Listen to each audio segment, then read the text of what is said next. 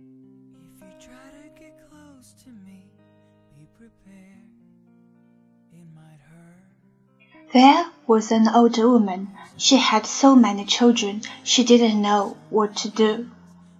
Rosa Vargas' kids are too many and too much. It's not her fault, you know, except she's their mother and only one against so many. They are bad, those Vargases, and how can they help it with only one mother who is tired all the time from buttoning and bottling and babying and who cries every day for the man who left without even leaving a dollar for bologna or a note explaining how come.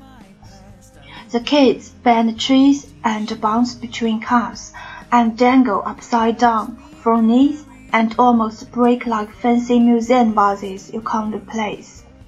They think it's funny. They are without respect for all things living, including themselves.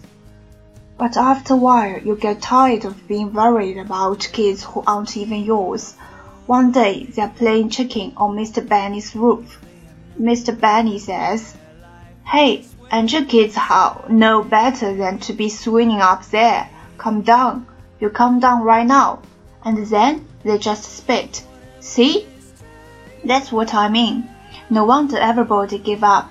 Just stopped looking out when little Efren chipped his buck tooth on a parking meter, and didn't even stop Refugia from getting her head stuck between two slats in the back gate.